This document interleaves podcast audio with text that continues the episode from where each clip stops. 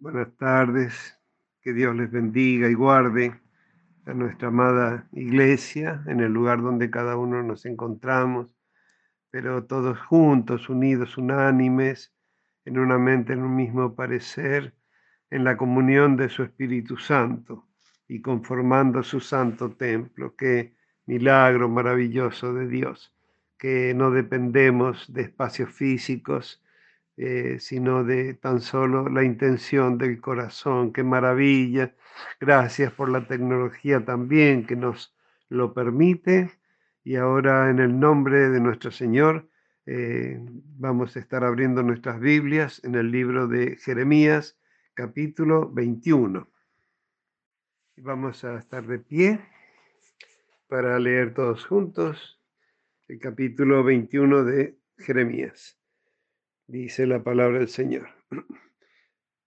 Palabra de Jehová que vino a Jeremías cuando el rey Sedequías envió a él, a Pasur, hijo de Malquías, y al sacerdote Sofonías, hijo de Maasías, para que le dijesen, consulta ahora acerca de nosotros a Jehová, porque Nabucodonosor, rey de Babilonia, hace guerra contra nosotros Quizá Jehová hará con nosotros según todas sus maravillas y aquel se irá de, entre de sobre nosotros.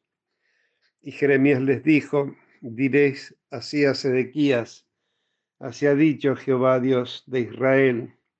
He aquí yo vuelvo atrás las armas de guerra que están en vuestras manos, con que vosotros peleáis contra el rey de Babilonia, y a los caldeos que están fuera de la muralla, y os tienen sitiados, yo los reuniré en medio de esta ciudad. Pelearé contra vosotros con mano alzada y con brazo fuerte, con furor y enojo e ira grande, y heriré a los moradores de esta ciudad, y a los hombres y las bestias morirán de pestilencia grande. Amén. Padre, te damos muchas gracias, Señor, por este momento de poder compartir este alimento espiritual y salir como en el desierto, todos juntos a recoger este maná celestial que desciende de tu trono de gracia, tu palabra, y que no ha de volver a ti vacía, sino que clamamos y rogamos, Padre, que tu palabra eh, dé fruto en nuestros corazones a 30, 60, cierto, a ciento por uno, y también corra y sea glorificada y prosperada para todo, lo cual tú la has enviado, Señor, sabemos y creemos en el poder de tu palabra y nos encomendamos a la guía y unción de tu Espíritu Santo, Señor, que nos guíe, que nos guarde y que produzca en nosotros, Señor, no solamente el querer, sino el hacer tu voluntad. En el nombre de nuestro Señor Jesucristo te lo pedimos y recibimos, porque así lo creemos y esperamos, Señor Amén. Amén. Gracias, Padre. Gloria a tu nombre. Gracias. Ojalá nunca nos haya pasado esto y esté en nuestros corazones el anhelo ferviente de que nunca tal acontezca. Que después de 20 capítulos donde el Dios misericordioso está anticipando a Judá al rey, a los sacerdotes, a los profetas, a los maestros y a todo el pueblo en cuanto a arrepentirse y volverse a Él de corazón.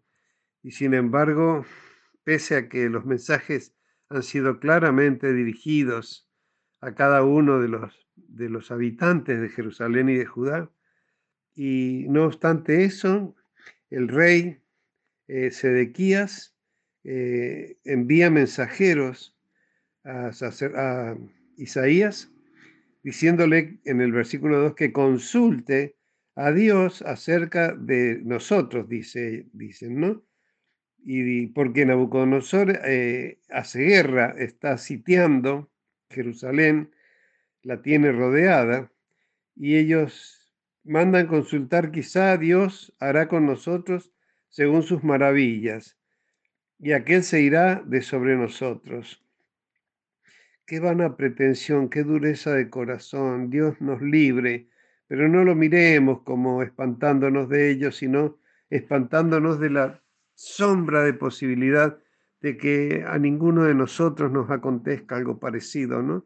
Que Dios nos anticipó tan eh, hace dos mil años que tenemos escrita y completa la Biblia y hace desde que conocimos y aceptamos a Cristo como Señor y Salvador, congregándonos y dando oído a su palabra, que venimos escuchando todas sus exhortaciones tan clara y contundentemente que Él nos expone, expone eh, sus consejos, eh, derrama todo su poder en nuestras vidas, nos da dones y talentos y oportunidades una tras otra para realmente poner por obra sus buenos consejos, consejos para vida, para bien, en contra de la muerte y del mal que nos rodea, de estas tinieblas que se enseñorían sobre toda la faz de la tierra, eh, mandándonos luego a levantarnos y resplandecer para que estas tinieblas retrocedan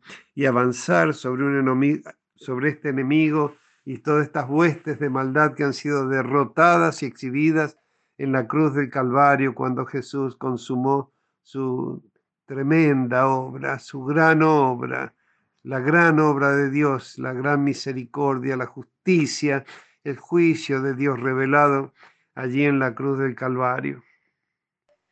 Y ya vemos como reiteradamente Dios a través del profeta Jeremías les había expuesto todo lo que iba a suceder si ellos perseveraban en desobediencia, pero en cada oportunidad eh, aconsejándoles que se vuelvan de sus caminos malos y que busquen a Dios y que hagan justicia a la viuda, al extranjero, al, necesitado, que se vuelvan de corazón a, buscar a Dios y de poner idolatrías y desobediencias.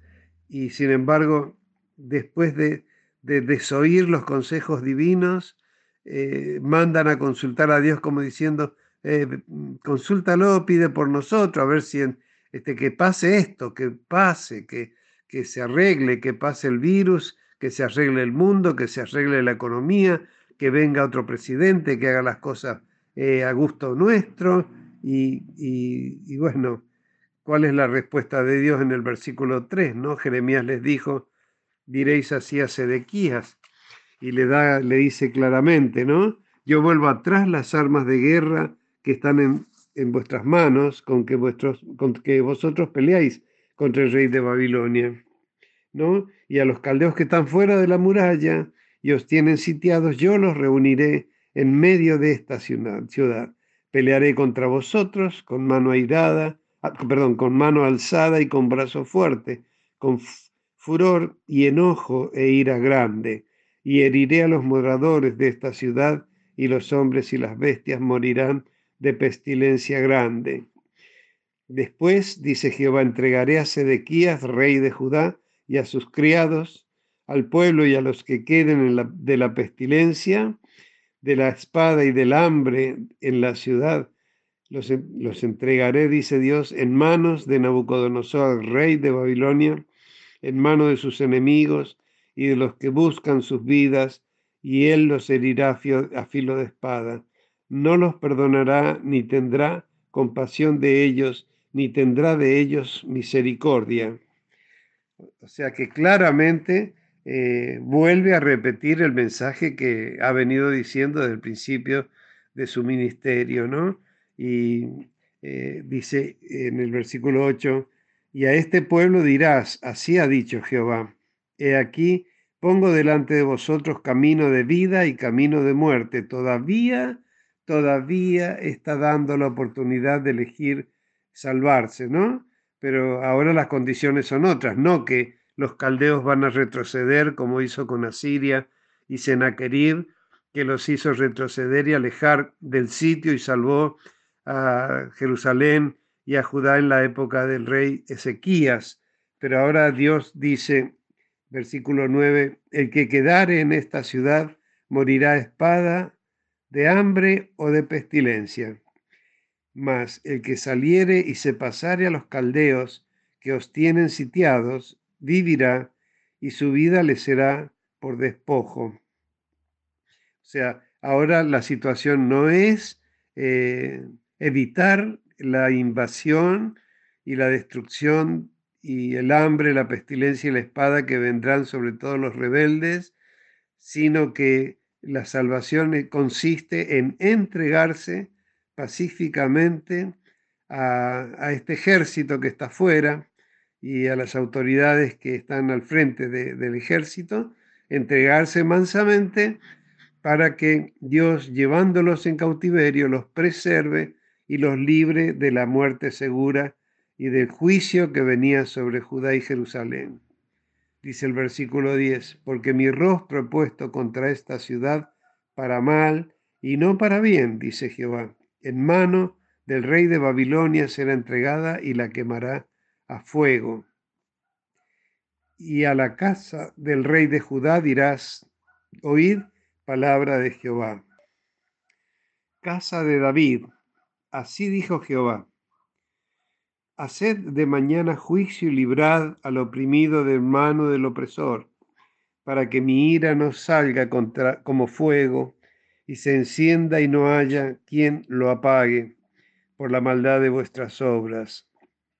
He aquí yo estoy contra ti, moradora del valle, y de la piedra de la llanura, dice Jehová. Los, los que decís, ¿quién subirá contra nosotros y quién entrará en nuestras moradas?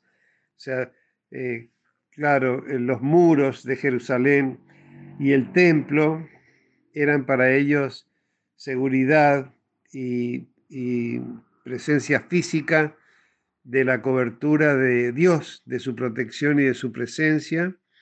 Cuando Dios bendijo las murallas, cuando Dios bendijo el templo, y consagraron el templo y la ciudad como la ciudad del gran rey, del gran Dios, donde estaba el trono de David y la descendencia de David. Pero en este momento, desde, desde Josías, los hijos de Josías, ya tres, ¿no? Porque le había dado la oportunidad a Salum, a Joacim, y ahora estaba Sedequías allí en aquel eh, lugar reinando, mientras el Joacim, eh, perdón, eh, Jeconías o Joaquín había sido llevado en cautiverio ya para preservar el, linaje de David allí en el cautiverio. Y todavía él está como dándoles oportunidad, ¿no? Dice, haced de mañana juicio y librad al oprimido del mano del opresor, para que mi ira no salga como fuego y se encienda y no haya quien lo apague por la maldad de vuestras obras, todavía está dándoles la oportunidad de un arrepentimiento, ¿no? Y dice el versículo 14, claro, porque ellos decían, ¿quién subirá contra nosotros y quién entrará en nuestras moradas? Apoyándose y confiándose en los muros y en el templo, ¿no? Dice Dios, versículo 14, yo os castigaré conforme al fruto de vuestras obras, dice Jehová, y haré encender fuego en su bosque y consumirá todo lo que está alrededor de él.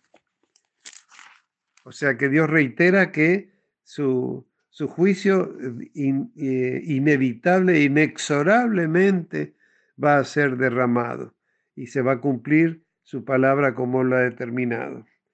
Que Dios nos ayude a poder comprender esta dureza de corazón, a, Realmente yo siento que el terror de mi alma es tan solo aproximarme a la sombra de esta soberbia, de esta vanidad, de esta altivez que los hace ponerse eh, duros eh, y olvidar la justicia divina, porque Dios es justo, Dios no, no tomará como inocente al culpable y no dará por bueno lo malo, y cualquier cosa que pretenda pedirle a Dios que no, que, aparte sus juicios de esta manera, eh, sería pretender que Dios sea injusto. Una cosa es interceder por, como seguramente Jeremías lo ha estado haciendo, y como lo hizo Moisés y Samuel y todos los, eh, los padres y antepasados, eh, pero otra cosa es pretender que Dios, que ha establecido juicios y tiempos para revelar eh, revelar su justicia a través de su ira, porque si a través de su misericordia y su providencia no supimos eh, reconocer su amor y su santidad, pues la, última oportunidad serán sus juicios, como vinieron los, dos los diez juicios eh, a Faraón y Egipto, y recién en el 10 eh, se dio un poco para volver a endurecerse mucho más, Dios nos libre y guarde. Y bueno, y, también están los 21 juicios del libro eh, que están anunciados en el libro de Apocalipsis y que inexorablemente se van a cumplir porque no habrá palabra que no haya de cumplirse, como lo dijo nuestro Señor Jesucristo. Y ahora leemos en el capítulo 22 de Jeremías, profecías contra los reyes de Judá. Ahora el mensaje está eh, directamente dirigido a los reyes eh, descendientes de David. ¿no? Recordemos que Josías había sido un rey piadoso, el último piadoso que cuando descubrieron el libro de la ley eh, se, se, quebrantó, rasgó sus vestiduras y mandó consultar a Dios y a pedirle perdón por, por todas las cosas que habían transgredido en el reino de Manasés y en el reinado de Amón, que fueron 52 años uno y tres años más el otro, después de un reinado tan maravilloso como fue el de su antepasado em, Ezequías.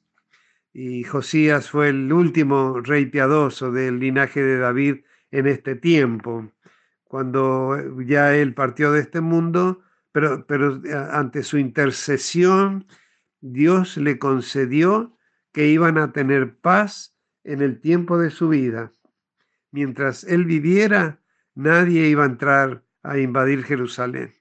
Pero después sus hijos anduvieron impíamente, tres de ellos estuvieron en el trono y los tres fueron impíos, mientras Dios preservó llevando a, como decíamos, a Joaquín, Jeconías o Conías, como se lo llama en, los libros eh, históricos también, eh, lo llevó en cautiverio eh, a, Babilonia.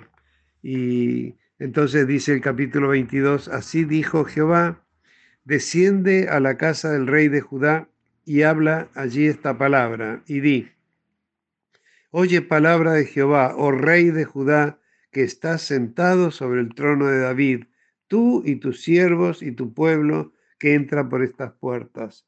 Así ha dicho Jehová, haced juicio y justicia y librad al oprimido mano de, mano del opresor, y no engañéis ni robéis al extranjero, ni al huérfano, ni a la viuda, ni derraméis sangre inocente en este lugar porque si efectivamente obedeciereis esta palabra, los reyes que en, lugar de David se sientan sobre su trono, entrarán montados en carros y en caballos por las puertas de esta casa, ellos y sus criados y su pueblo.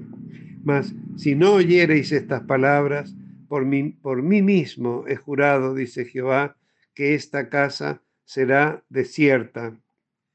Vamos a buscar en Segunda de Samuel capítulo 7, eh, lo que, cómo fue que Dios hizo pacto, el pacto de Dios con David, dice segunda de Samuel capítulo 7, aconteció que cuando ya el rey habitaba en su casa, después que Jehová le había dado reposo de todos sus enemigos en derredor, dijo el rey al profeta Natán, Mira, ahora yo habito en casa de cedro y el arca de Dios está entre cortinas. Y Natán dijo al rey, anda y haz todo lo que está en tu corazón, porque Jehová está contigo.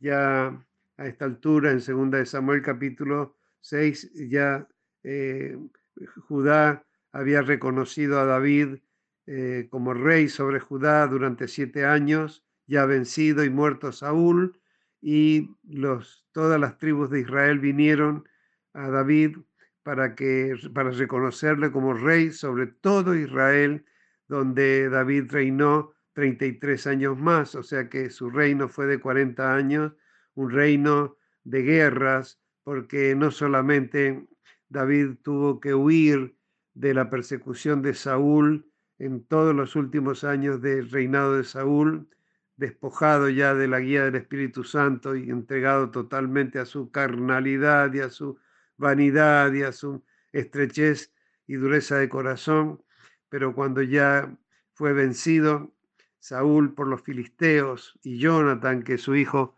eh, amado de David, gran amigo y hermano amado, cuando ellos ya murieron, eh, ya entonces Judá reconoce al ungido de Dios, a David, lo reconocen como rey, posteriormente las otras tribus, así David entonces ya estableció su reino y conquistó la ciudad de Jerusalén, que estaba en manos de los jebuseos, y estableció allí la capital de su reino y trajo el arca, esto está narrado en los capítulos anteriores, trajo el arca donde estaba ah, para que habite ya, para que tenga el arca su lugar en la ciudad de Jerusalén, y cuando, porque preparó allí eh, David un tabernáculo, y cuando ya pusieron el arca en el lugar santísimo y sacaron sus varas, como diciendo que ya el arca había llegado, como dice el Salmo, al lugar de su reposo, ¿no? Eh, levántate, oh Jehová, tú y el arca de, tu poder y, ocupa tu lugar, como dice eh, David en uno de sus salmos, ¿no? Y, bueno, y de entonces eh, David hizo guerra contra todos los enemigos que como hoy en mayo de, del año 2021, los enemigos siguen luchando contra el pueblo de Israel. En aquel momento todos los vecinos estaban en contra y, fue derrotando uno por uno, ¿no? A filisteos, edomitas, moabitas, amonitas, sirios, y poniendo paz en todas, todas sus fronteras, sometiendo a todos los enemigos. Y ahí es donde entonces cuando ya él eh, considera que, ya todo su reino está en paz y que él está habitando en casa de cedro, ¿no? En casa de este, morada, eh, digamos, en sus palacios, en su morada en Jerusalén, y, sin embargo él se eh, tiene en su corazón el hecho de que el arca, él está en casas artesonadas y el arca está en, en tiendas, ¿no? Entonces, eh, como todos sabemos, el anhelo de su corazón era ser el templo para el Dios de Israel. Y ahí es donde el profeta Natán le dice, todo lo que venga a tu corazón, hazlo porque Jehová está contigo. Sí, es así realmente, pero como predicábamos también en uno de los últimos mensajes, eh, está bien tener iniciativas, es normal, es natural, porque estamos llenos de vida, eh, nuestra vocación es ardiente, está eh, liberada en nuestros corazones, impulsándonos ya seducidos y cautivados por el gran amor de Dios, queriendo agradarle y servirle. Y entonces tenemos ideas, iniciativas, ¿no? Que son pensamientos humanos, pero que deben ser eh, sujetos y consultados a Dios para que Él nos confirme si lo que estamos pensando viene de parte de Él y si no, eh, que Él nos muestre qué es lo que tenemos que hacer. Y fíjense lo que pasa, dice, primero Natán le dice al rey, anda y haz todo lo que está en tu corazón, porque Jehová está contigo. Sin embargo, en el versículo 4 dice, aconteció aquella noche que vino palabra de Jehová Natán diciendo, ve y di a mi siervo David, así ha dicho Jehová, tú me has edificar, me vas, tú me has de edificar casa en que yo more. Ciertamente he habitado en casas, de, ciertamente no he habitado en casas desde el día en que saqué a los hijos de Israel de Egipto hasta hoy, sino que he andado en tienda y en tabernáculo, y en todo cuanto he andado con todos los hijos de Israel, he hablado yo palabra a alguna de las tribus de Israel, a quien haya mandado apacentar a mi pueblo de Israel, diciendo, ¿por qué no me habéis edificado casa de cedro? y sigue en el versículo 8, ahora pues dirás así a mi siervo David, así ha dicho Jehová de los ejércitos, yo te tomé del redil de detrás de las ovejas para que fueses príncipe sobre mi pueblo, sobre Israel, y he estado contigo en todo cuanto has andado, y delante de ti he destruido a todos tus enemigos, y te he dado nombre grande, como el nombre de los grandes que hay en la tierra. Además, yo fijaré lugar a mi pueblo Israel y lo plantaré para que habite en su lugar y nunca más sea removido, ni los inicuos le aflijan más como al principio. Miren que cómo está presente la promesa, ¿no? De protección. Dice, desde el día en que puse jueces sobre mi pueblo Israel, y a ti te daré descanso de todos tus enemigos. Asimismo Jehová te hace saber que Él te hará casa. Y cuando tus días sean cumplidos y duermas con tus padres, yo levantaré después de ti a uno de tu linaje, el cual procederá de tus entrañas, y afirmaré su reino. Él edificará casa a mi nombre, y yo afirmaré para siempre el trono de su reino. Y yo le seré a él padre, y él me será a mí hijo. Amén. Este es lo que se conoce como pacto davídico, el pacto de Dios con el rey David que, que no es David el que va a edificar la casa de Dios, sino que es Dios el que edifica la casa de David, el linaje de David, y estableció el trono de David para que así como David, que tenía dominio sobre él y gobernaba y pastoreaba todo su pueblo Israel, así no faltará descendiente del rey David que reine sobre toda la casa de Israel. Ese es el pacto davídico. Y en estos textos últimos que hemos leído, donde dice, yo levantaré después de ti a uno de tu linaje, el cual procederá de tus entrañas y afirmaré su reino, se aplica eh, al rey Salomón y a todos los descendientes que reinaron sobre Judá, como también se aplica a Jesucristo, el Hijo de David, ¿no? Que se le procederá de tus entrañas y afirmaré su reino. Él edificará casa a mi nombre y yo afirmaré para siempre el trono de su reino. Eso ha sucedido ya en en la época de Salomón y ahora estamos leyendo en Jeremías el final del gobierno de la casa de David sobre la ciudad de Jerusalén y sobre el pueblo de Judá. Eso ya va a terminar, no va a volver a sentarse un hijo de David gobernando a Israel hasta que mil años después de David venga nuestro Señor Jesucristo, el Hijo de David, y él, eh, como, el David, como David, tuvo su, ministerio de sangre. David derramó la sangre de sus enemigos, pero el Hijo de David, Jesucristo, eh, derramó su propia sangre, ¿no? Venciendo para siempre a los adversarios en la cruz del Calvario, exhibiendo los derrotados allí en la cruz. Eh, vencedor eh, para siempre sobre las huestes del mal.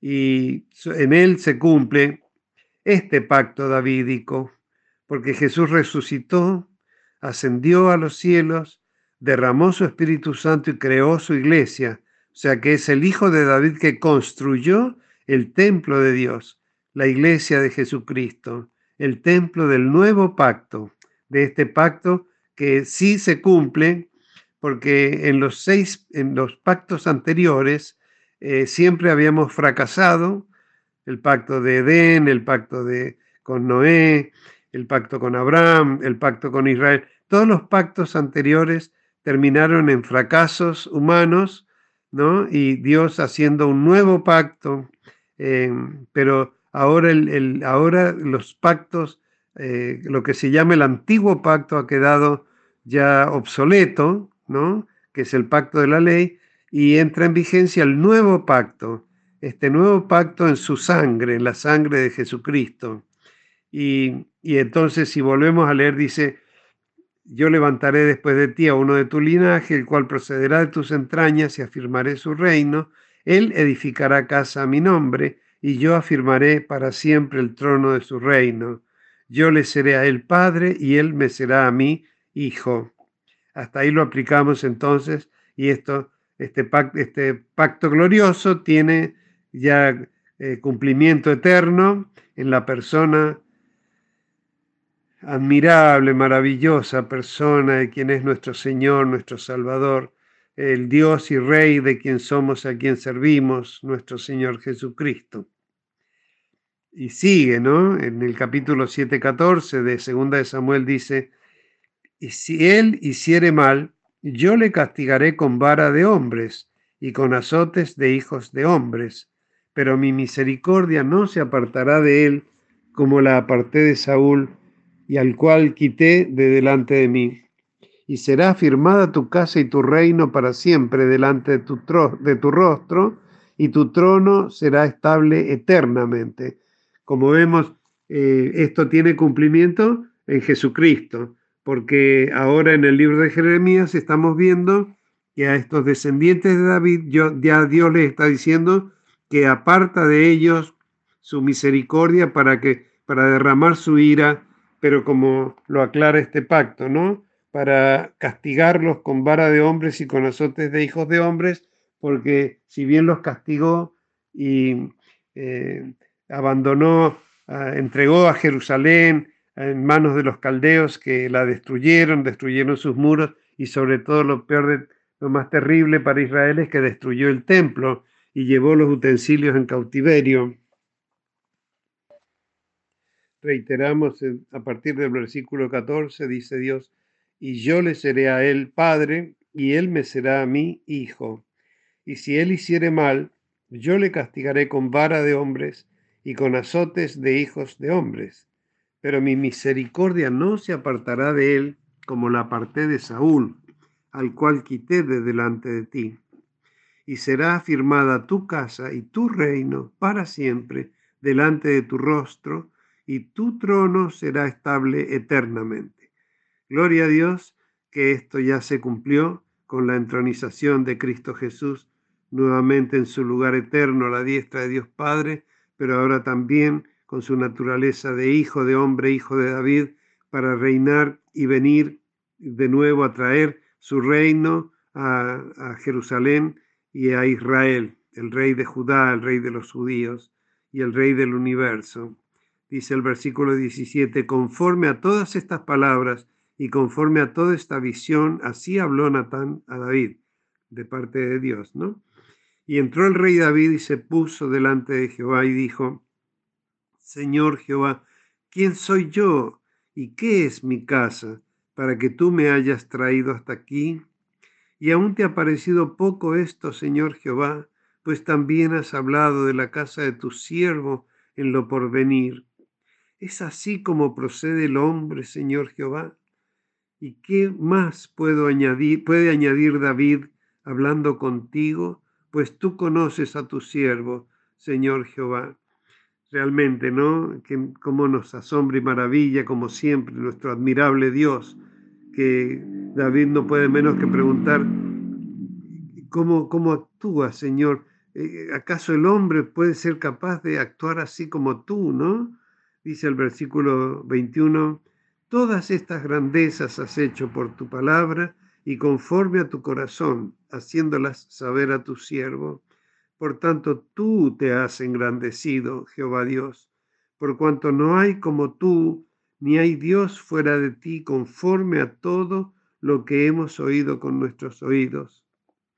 ¿Y quién como tu pueblo, como Israel, nación singular en la tierra?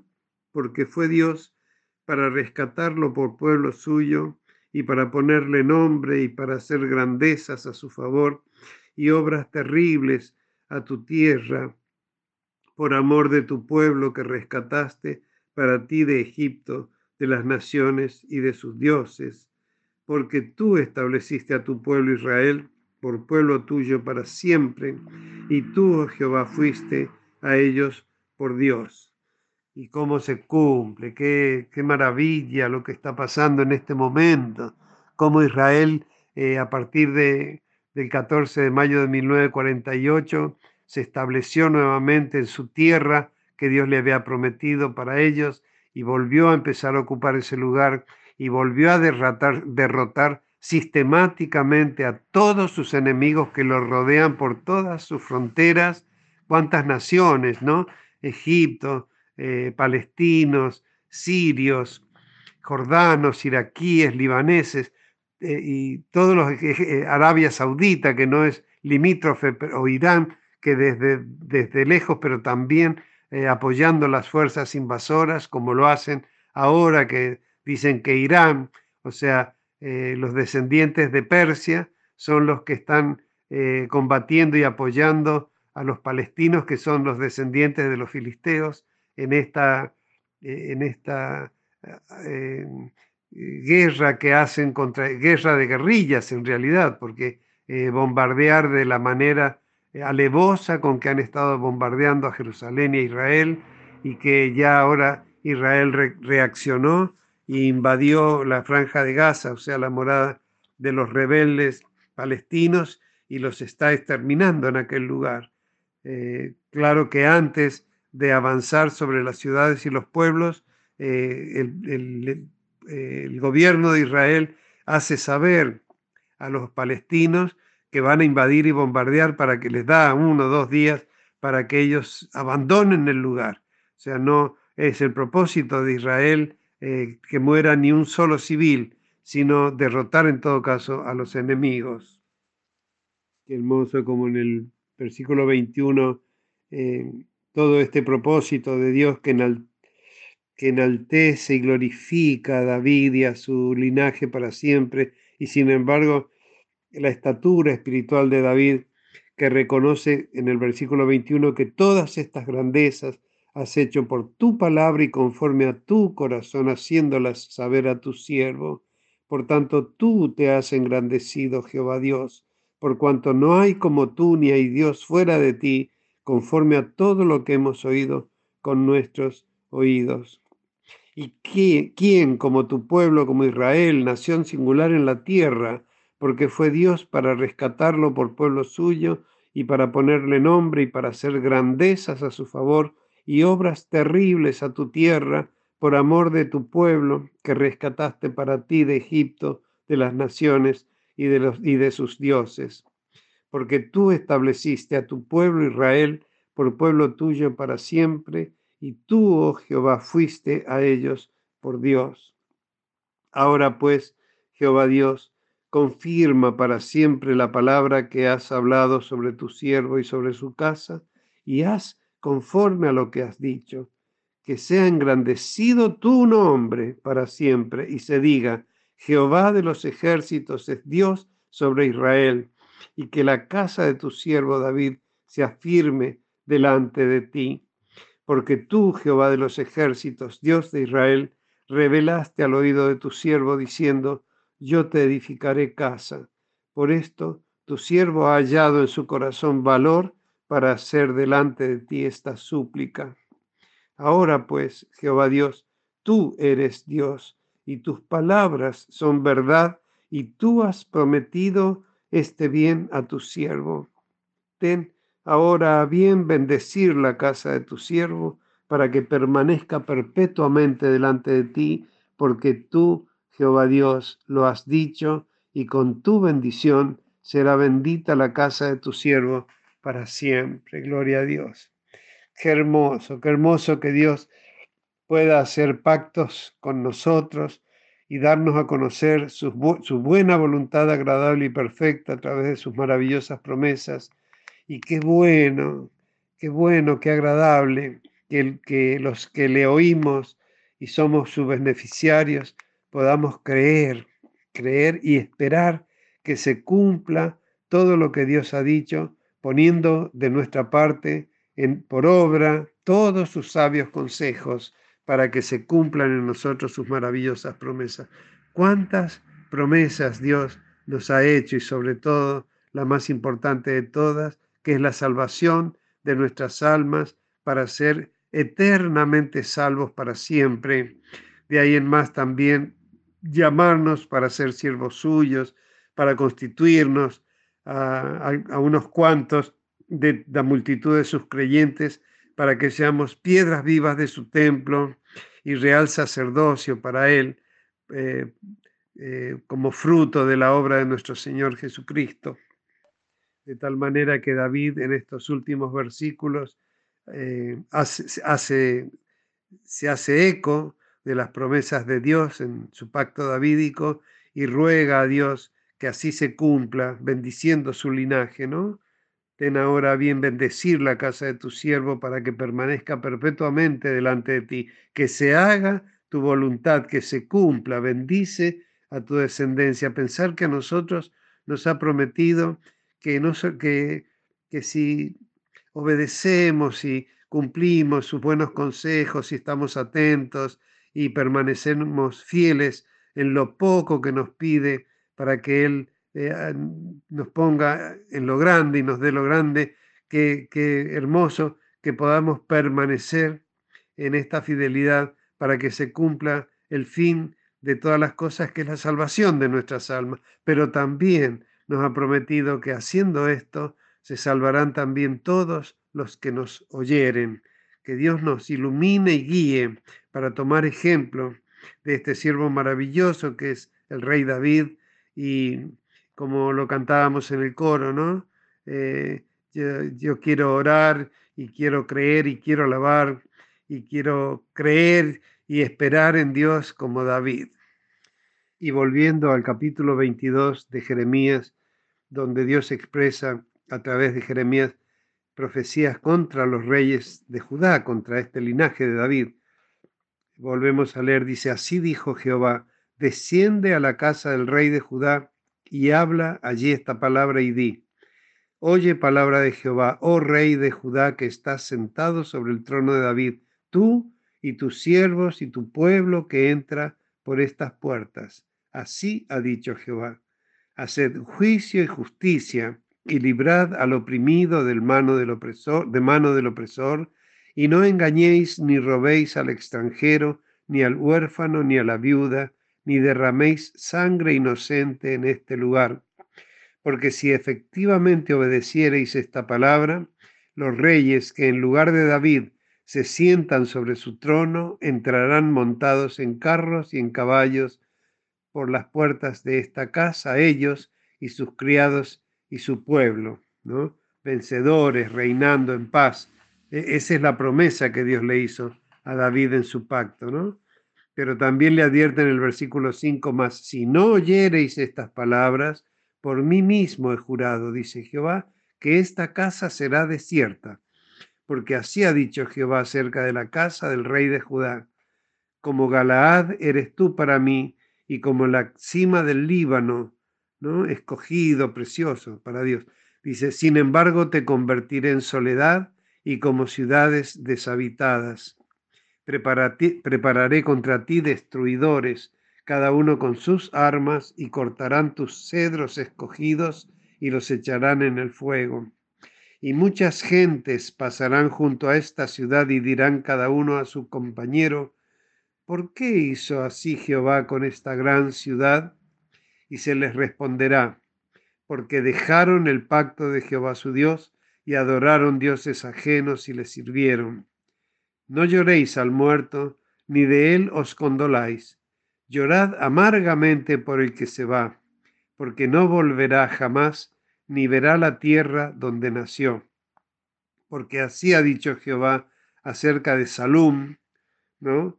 Uno, hijo de Josías, rey de Judá, el cual reinó en lugar de Josías su padre, y que salió de este lugar. No volverá más aquí, sino que morirá en el lugar a donde lo llevaron cautivo y no verá más esta tierra. Dice la historia en Segunda de Crónicas capítulo 36, dice, entonces el, después de la muerte de Josías, entonces el pueblo de la tierra tomó a Joacás, hijo de Josías, y lo hizo rey en lugar de su padre en Jerusalén. De 23 años era Joacás cuando comenzó a reinar y tres meses reinó en Jerusalén. Y el rey de Egipto lo quitó de Jerusalén y condenó la tierra a pagar cien talentos de plata y uno de oro. Y, o sea que se lo llevó cautivo, tres meses nada más reinó, y no solamente que hizo lo malo, sino que además eh, acarrió eh, esa carga tributaria sobre el pueblo de, esa, digamos, esos 100 talentos de plata y un talento de oro que debían pagarle al rey de Egipto. Y estableció el rey de Egipto a Eliakim, hermano de Joacás, por rey sobre Judá y Jerusalén, y le mudó el nombre en Joacim. Y a Joacás, su hermano, tomó Necao y lo llevó a Egipto. Eh, y acá, eh, este es este Salum, ¿no? Hijo de Josías, rey de Judá, versículo 11, Jeremías 22, 11 porque así ha dicho Jehová acerca de Salum, hijo de Josías, rey de Judá, el cual reinó en lugar de Josías, su padre, y que salió de este lugar, no volverá más aquí, sino que morirá en el lugar a donde lo llevaron cautivo y no verá más esta tierra. O sea que le está anticipando a todos los futuros reyes de, de Judá lo que va a pasar con ellos, ¿no? Y sigue ya una serie de ayes, ¿no? Dice, Ay del que edifica su casa sin justicia y sus salas sin equidad, sirviéndose de su prójimo de balde y no dándole el salario de su trabajo. Que dice, edificaré para mí casa espaciosa y salas airosas, y le abre ventanas y la cubre de cedro y la, la pinta de vermellón. ¿Reinarás porque te rodeas de cedro? ¿No comió y bebió tu padre e hizo juicio y justicia? Y entonces le fue bien. Él juzgó la causa del afligido y del menesteroso, y entonces estuvo bien. ¿No es esto conocerme a mí? dice Jehová. Mas tus ojos y tu corazón no son sino para tu avaricia y para derramar sangre inocente y para opresión y para hacer agravio. Amén. Eh, consideremos que si somos la iglesia de Jesucristo, el Hijo de David, eh, somos también sus hermanos y de alguna manera este pacto de David y este propósito de David para quienes tenemos el ministerio de apacentar y pastorear, en este caso a toda la humanidad, cuando Dios les reclama a los reyes de Judá hacer justicia a la viuda, al huérfano, al extranjero, al oprimido, al explotado, nos sigue reclamando lo mismo a nosotros a los reyes de Israel para hacer justicia en Israel, pero a nosotros nos ha constituido reyes y sacerdotes para Dios nuestro Padre, nuestro Señor Jesucristo, nuestro Rey, para que nosotros también eh, apliquemos su justicia a los oprimidos, porque Él nos ha dado su Espíritu Santo, ¿no? Como, como Él lo anunció en su primer predicación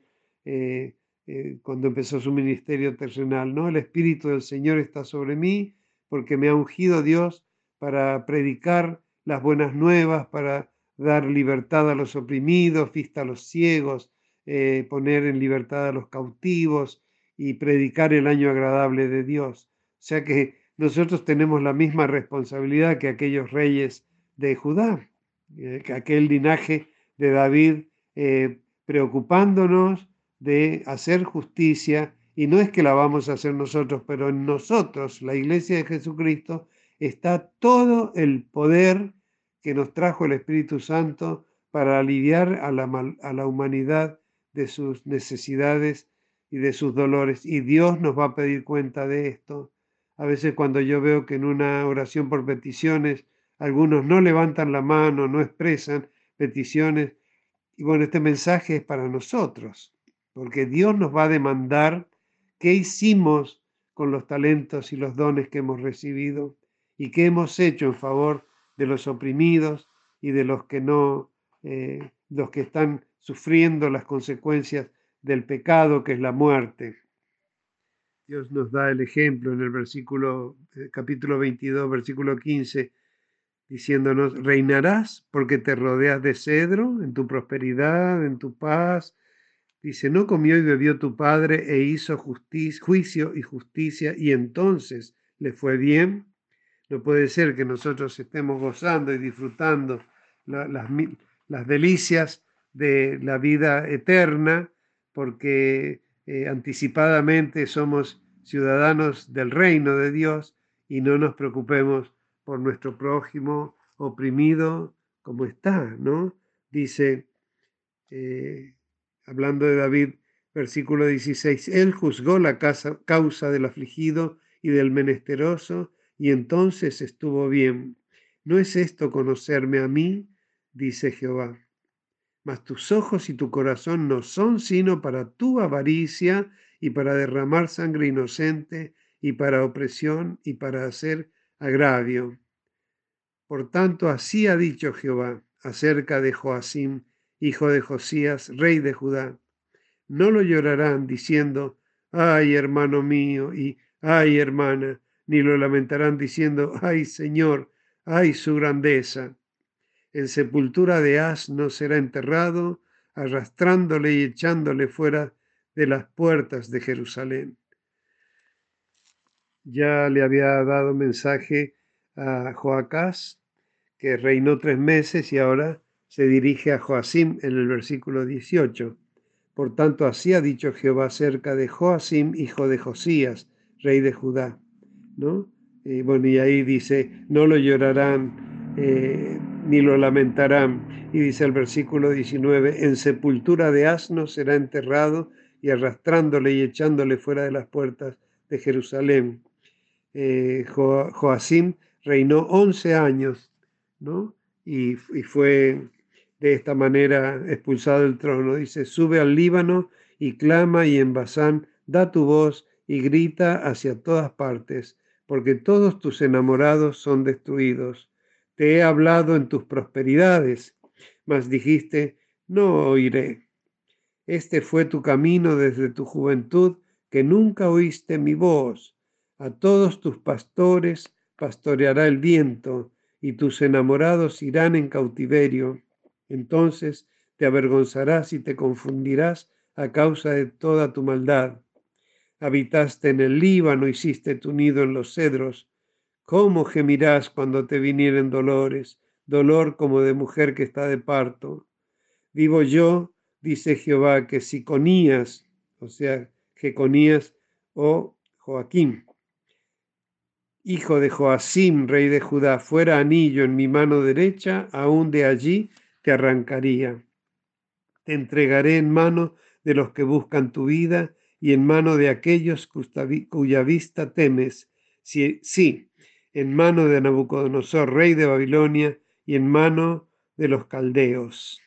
Te, te haré llevar cautivo a ti y a tu madre que te dio a luz, a tierra ajena en que no naciste, en que no nacisteis, y allí moriréis.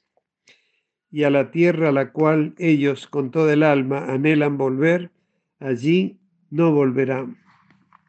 Aquí está refiriéndose también ahora a, que sí, al que sí está en el linaje de Jesucristo, eh, en, su genealogía, ¿no? que el rey Jeconías, a él, a su madre y a una serie de, a lo mejor, digamos, eh, entre ellos Daniel y sus amigos, dicen que lo mejor eh, se lo llevó cautivo Nabucodonosor a Babilonia y de esa manera preservó Dios el linaje de, David eh, por medio de la vida de Joaquín, Jeconías, Conías. En el capítulo 36 de Segunda de Crónicas o en el 23 de Segunda de Reyes están relatados estos acontecimientos, ¿no? De estos últimos reyes de Judá, hijos de mm, Josías, ¿no? primero Joacás, que reinó tres meses y fue llevado cautivo a Egipto y allí murió. Después Joacim, que reinó 11, años e hizo lo malo, ya Nabucodonosor lo llevó cautivo a Babilonia y dice eh, en el versículo, o sea, segunda de Crónicas 36.5, cuando comenzó a reinar Joacim era de 25 años y reinó 11 años en Jerusalén e hizo lo malo ante los ojos de Jehová su Dios y subió contra él Nabucodonosor, rey de Babilonia, y lo llevó a Babilonia atado con cadenas. También llevó Nabucodonosor a Babilonia de los utensilios de la casa de Jehová y los puso en su templo en Babilonia.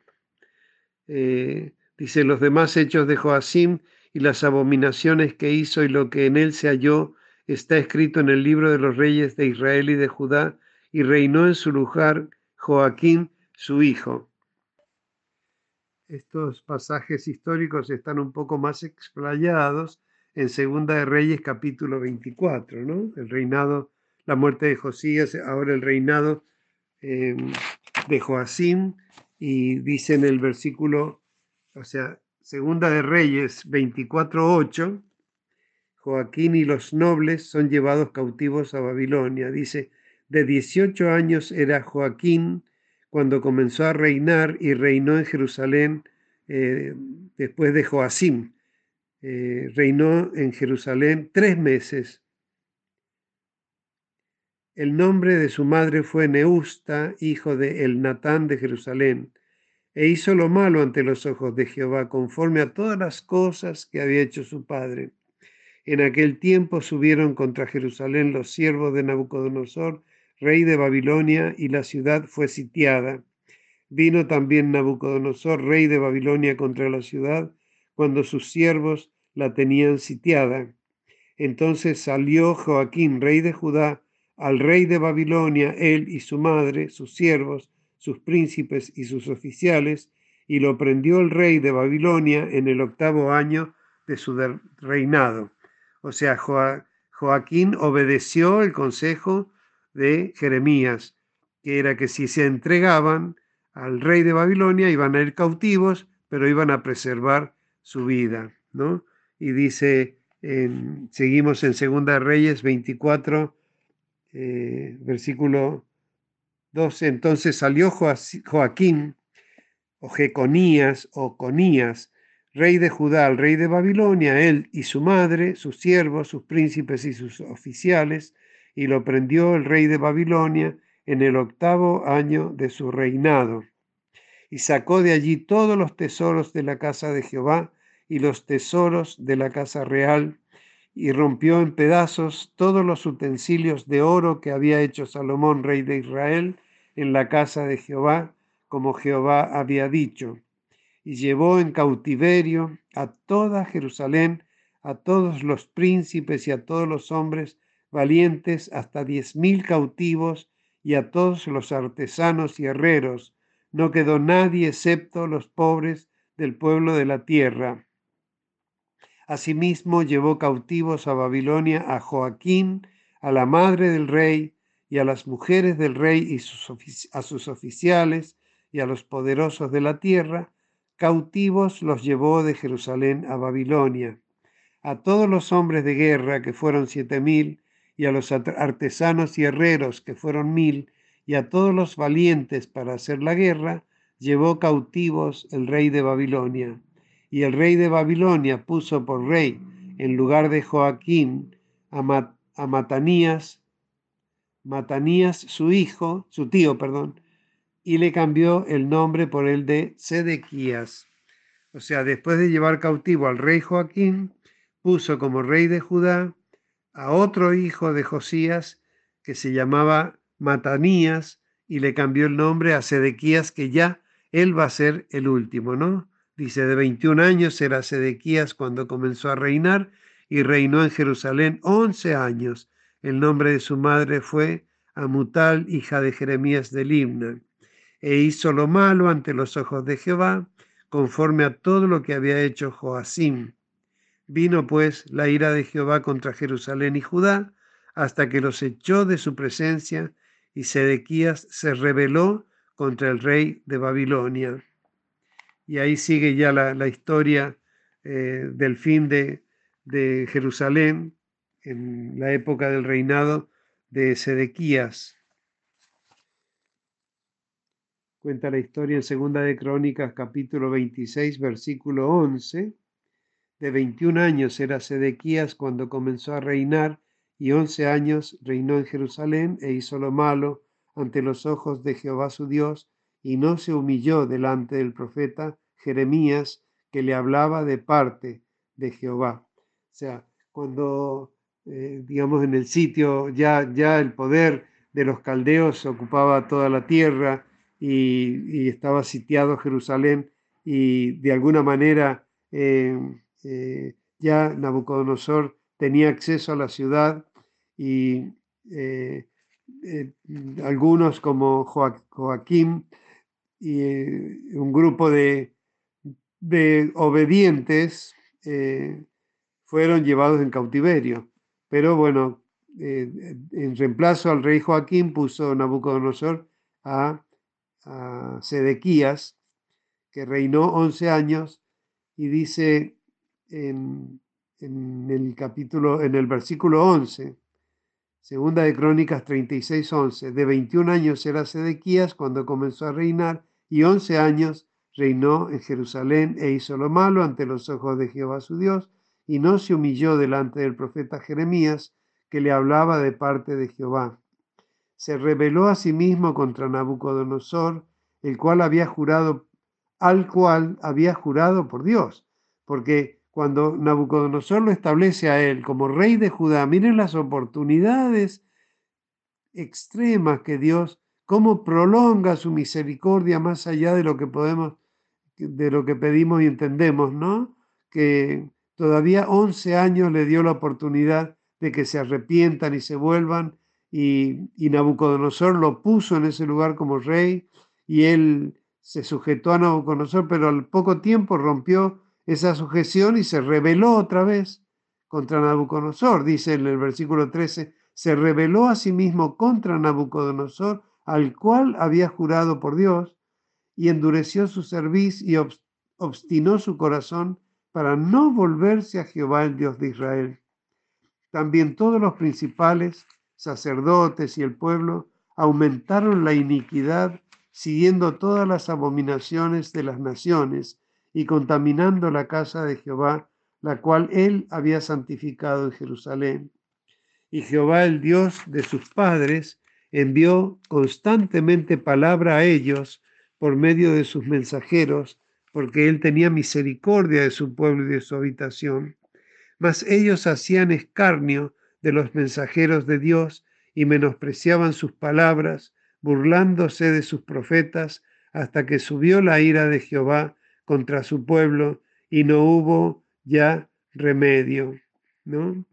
Eh, leemos el pasaje paralelo en Segunda de Reyes capítulo 25, ¿no? donde va a relatar ya la caída de Jerusalén. Dice, aconteció a los nueve años del reinado de Sedequías, en el mes décimo, a los diez días del mes, que Nabucodonosor, rey de Babilonia, vino con todo su ejército contra Jerusalén y la sitió, y levantó torres contra ella alrededor. Y estuvo la ciudad sitiada hasta el año undécimo del rey Sedequías, ¿no? O sea que fueron tres años de sitio, ¿no? A los nueve días del cuarto mes prevaleció el hambre en la ciudad hasta que no hubo pan para el pueblo de la tierra. O sea, como habíamos mencionado recién, Nabucodonosor lo puso a Sedequías en el trono de Judá y le dio oportunidad por 11 años más a, todos los que habían quedado en Jerusalén y Judá y al rey Sedequías. Tuvieron 11 años de oportunidades para eh, salvarse, ¿no? Y sin embargo, a los ocho años eh, a los nueve, eh, perdón, a los nueve años de su reinado, se rebeló contra Nabucodonosor y cerró las puertas y le cerró el acceso y, todo diálogo con el imperio babilónico y contra con Nabucodonosor, se rebeló torpe y neciamente, desoyendo la palabra que por años y años les venía diciendo Dios a través de Jeremías. Y, bueno, se reveló y dice que entonces los caldeos sitiaron Jerusalén por tres años, eh, porque las murallas eran inexpugnables prácticamente, ¿no? Y eh, dice que en este sitio en algún momento se acabaron sus alimentos y es como Dios le había anunciado por Jeremías que muchos iban a morir, a morir de hambre otros de pestilencia, ¿no? Con una ciudad sitiada, sin, sin provisiones. Eh, el hambre y la pestilencia eh, fue fueron, digamos, las consecuencias de su desobediencia, ¿no? Y dice el versículo 4, o sea, el versículo 3 dice, a los nueve días del cuarto mes prevaleció el hambre en la ciudad hasta que no hubo pan para el pueblo de la tierra.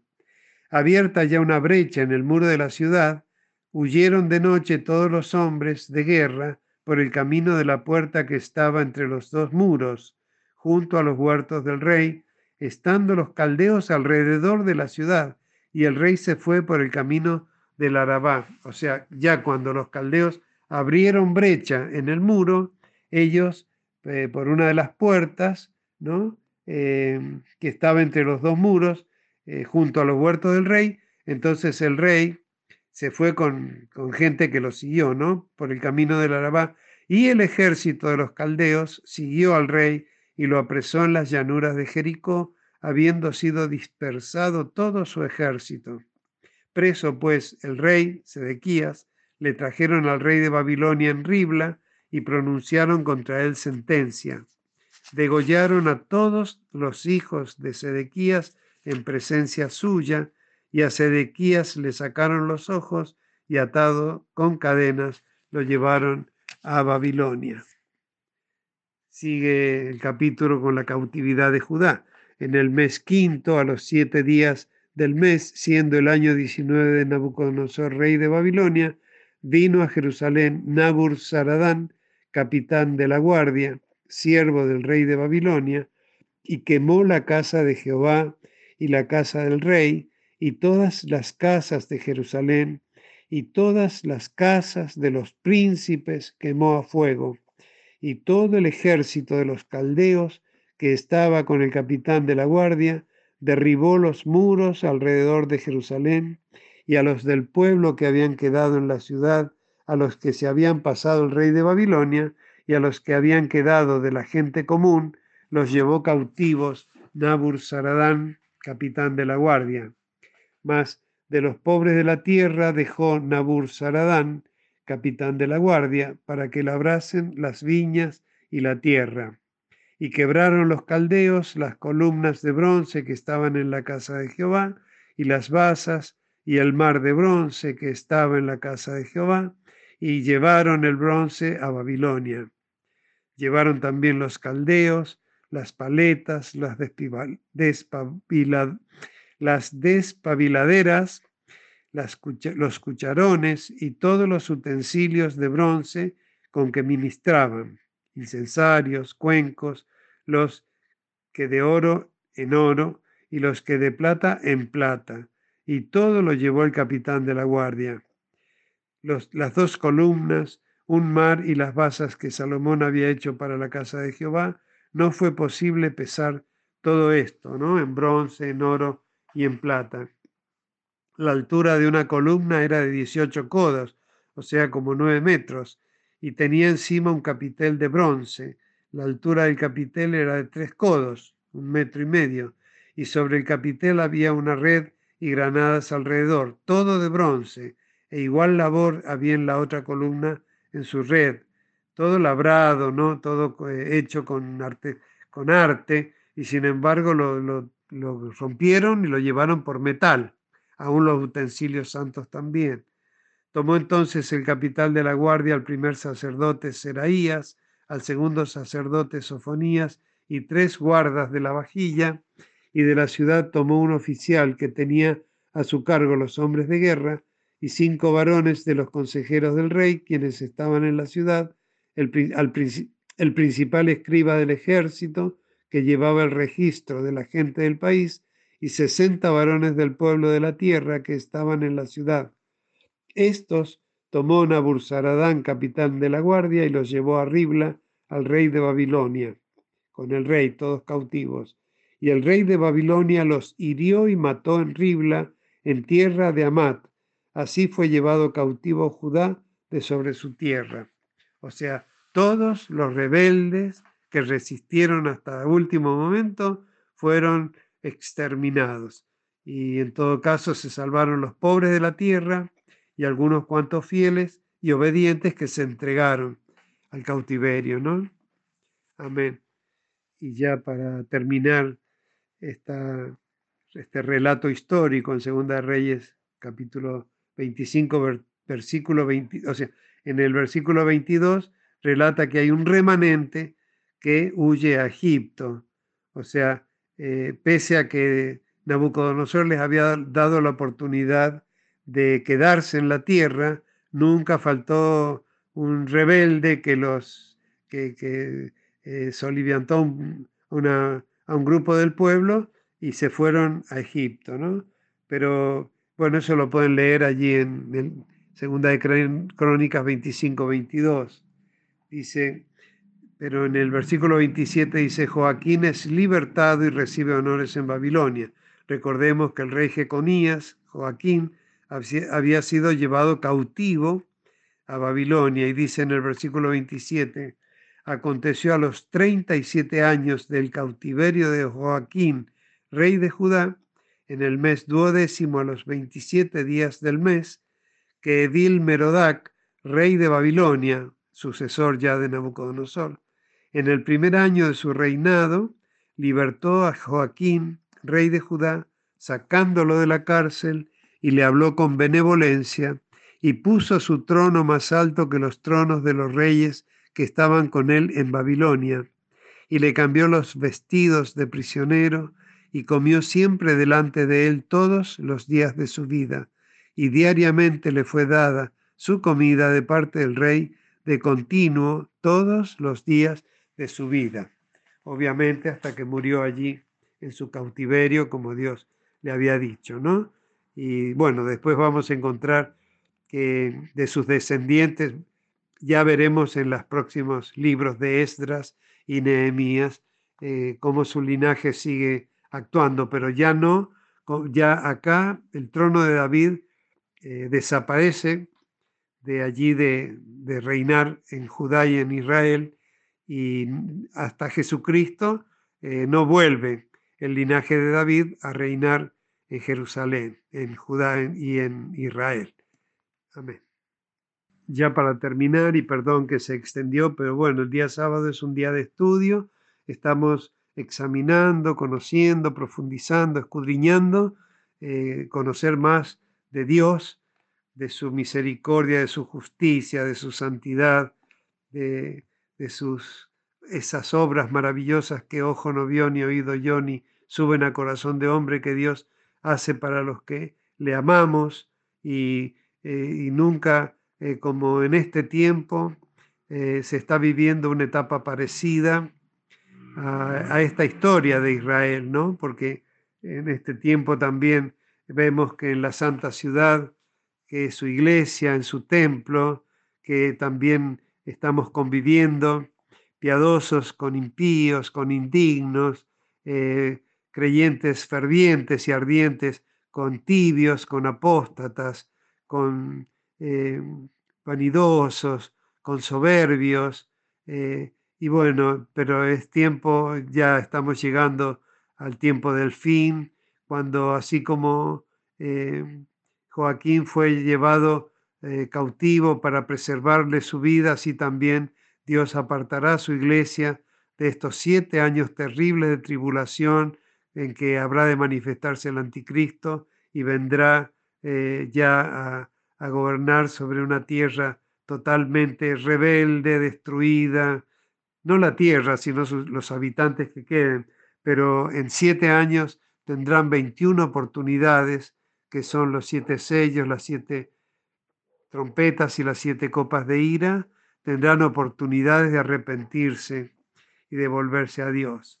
Eh, vamos a terminar eh, el capítulo 22 de Jeremías, eh, donde refiriéndose al rey Jeconías, dice en el versículo 24, Vivo yo, dice Jehová, que si Conías, hijo de Joacim, rey de Judá, fuera anillo en mi mano derecha, aún de allí te arrancaría. Tal cual, no alcanzó a estar más que tres meses en el trono y de allí fue eh, desechado del trono, ¿no? Te entregaré en mano de los que buscan tu vida y en mano de aquellos cuya vida temes. Si en man, sí, en mano de Nabucodonosor, rey de Babilonia, y en mano de los caldeos, te haré llevar cautivo a ti y a tu madre, que te dio a luz, a tierra ajena en que no nacisteis, y allí moriréis, y a la tierra a la cual ellos con toda el alma anhelan volver, allí no volverán. ¿Es este hombre Conías una vasija despreciada y quebrada? ¿Es un trasto que nadie estima? ¿Por qué fueron arrojados él y su generación y echados a tierra que no habían conocido? Qué cosa extraordinaria, ¿no? Cómo eh, Dios está planteándolos, planteándole a, todos aquellos que oyen eh, eh, cómo, pese a estar desechado Conías, no obstante, Dios le va a preservar la vida para preservar el linaje de David. De David. Dice el, el versículo 29, tierra, tierra, tierra, oye palabra de Jehová.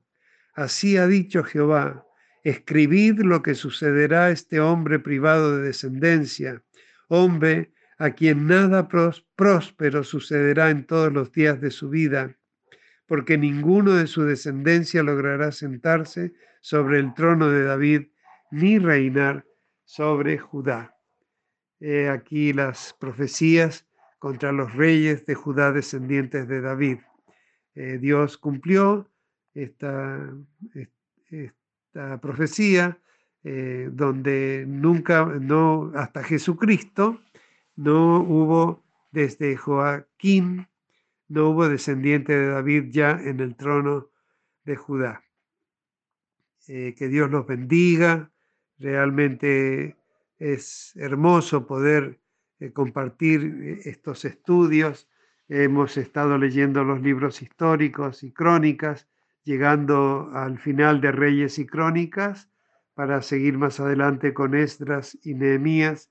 Y para eso entonces hemos abordado el libro de Jeremías, donde muy anticipadamente, pero muy anticipadamente, Dios a través de Jeremías está eh, advirtiéndoles de sus juicios, que si no hay realmente arrepentimiento y no se vuelven de sus malos caminos, finalmente se cumplieron como Él lo había anunciado por boca de sus siervos, los profetas. Que Dios nos ayude a, a tener un corazón quebrantado, manso, humilde, un espíritu contrito, humillarnos bajo la poderosa mano de Dios, porque como dice en, la epístola de Pedro, para que Él nos exalte cuando fuere el tiempo, pero buscar a Dios, a este Dios poderoso que nos advierte, que nos prepara y que si elegimos ser siervos suyos para siempre, eh, vamos a tener la salvación asegurada, porque como siervos no vamos a estar ociosos y sin fruto.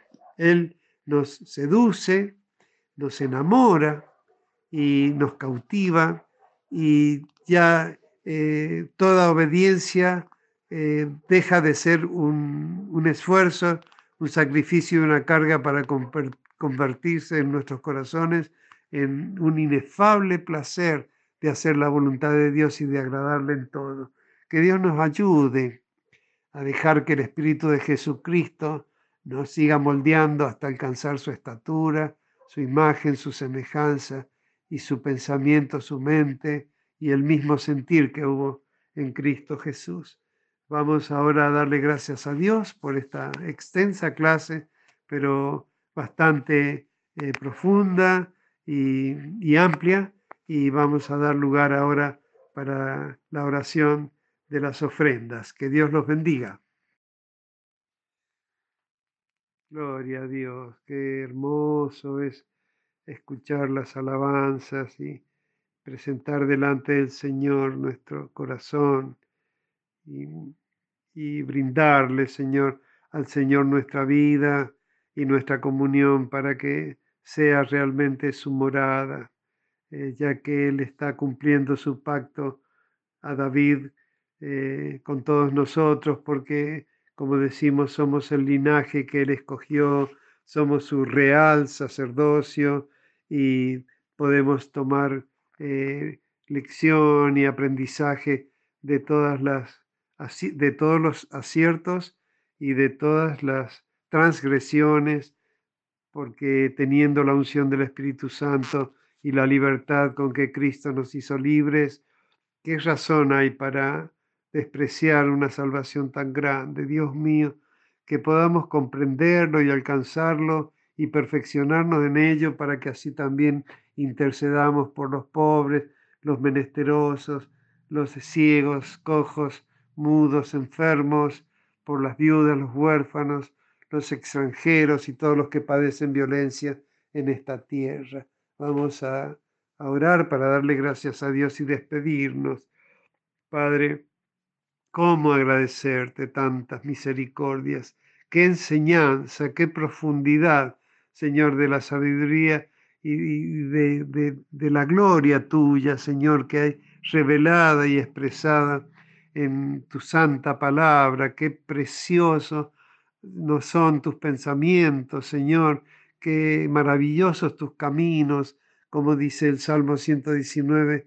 Cuánto amo yo tu ley, todo el día es en ella mi meditación y nos has hecho más sabios, más poderosos, Señor, que nuestros enseñadores, que nuestros enemigos, Padre. Gracias, gracias por derramar tanta abundancia, Señor, que como decíamos al principio, en este día, Señor, en que recogemos este maná celestial, sea suficiente para cada una de nuestras vidas, Señor, que no haya quien haya recogido poco o mucho, sino que lo que hemos recogido sea suficiente para crecer y seguir creciendo cada día en gracia, en conocimiento, en amor y en estatura física y, espiritual delante de ti, Padre eterno, y de delante de todos los, los que nos ven y oyen. Padre, te rogamos que tu, que tu palabra siga corriendo y siendo glorificada y prosperada en todo para lo cual tú la has enviado, Señor. Y que el día de, en que nos llames a tu santo tribunal, Señor, podamos escuchar de tus labios, eh, bien, buen siervo y fiel, en lo poco fuiste fiel, en lo mucho te pondré, Padre. Quien diera que podamos escuchar tus, tus palabras de aprobación. Ayúdanos con el Espíritu de Jesucristo a alcanzar más y más de su estatura de varón perfecto a tu diestra, Padre. Gracias por este privilegio de acceder ante tu trono y postrarnos ante los pies preciosos, Señor, de nuestro Salvador, para eh, descansar en su gracia y para tomar de ti, Señor, y beber de tu espíritu, Señor, y servirte en este ministerio maravilloso, Señor, de ser instrumento de salvación para toda la humanidad, para que sea conocido en toda la tierra tu camino, en todas las naciones tu salvación. Bendice a cada hogar cristiano que en este día se ha constituido en templo tuyo también. Gracias por multiplicar de esta manera tu iglesia, Señor. Te damos gracias. Bendice Israel, bendice y glorifícate cada día en este pueblo escogido, el pueblo de tu pacto y especialmente en toda la iglesia de Jesucristo y en todos sus miembros, Padre, que sea eh, conocido tu camino, Padre, bendícenos y guárdanos, a resplandecer tu rostro sobre nosotros y ten misericordia de nosotros. Padre, alza tu rostro sobre nosotros y pon en nosotros paz. En el nombre de nuestro Señor Jesucristo, de quien somos y a quien servimos, te lo pedimos y recibimos, Padre, porque así lo creemos y esperamos en el nombre de Jesús, a quien le decimos amén. Sí, ven, Señor Jesús, venga tu reino y tu justicia. Gloria a tu nombre, gracias, gracias, Señor. Gloria a ti, Señor, gloria a tu nombre. Amén. Amén, amén. Amén, amados. Besos, abrazos, bendiciones a todos siempre agradecidos de que el Señor nos guarde y nos sostiene. Abrazo, Dios les bendiga, los amo.